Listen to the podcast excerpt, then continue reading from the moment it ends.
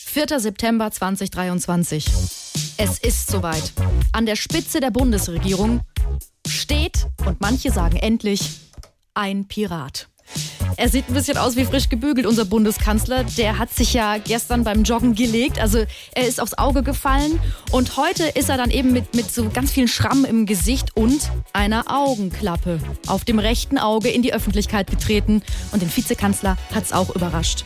Oh, hallo. Hallo, Robert. Oh, Olaf, wie siehst du denn aus? Bist du vom Bus gelaufen? Nein. Rückforderung einiger Warburg-Gläubiger? Nö. Wer hat dich denn so zugerichtet, dass du hier mit einer Augenklappe rumlaufen musst? Ich selbst, Robert, bin beim Joggen auf die Schnauze gefallen. Da haben wir es wieder. Olaf Scholz bezwingt nur Olaf Scholz selbst. Haha. Jetzt brauchst du aber einen schönen Piratennamen für deine schöne Augenklappe. Wieso? Na hier, so bei uns im Kabinett. Naja, unter den Blinden ist der Einäugige ja König. Ja, oder Kanzler. Wie wär's mit Shocking Sturz, der Freibeuter der Lehre?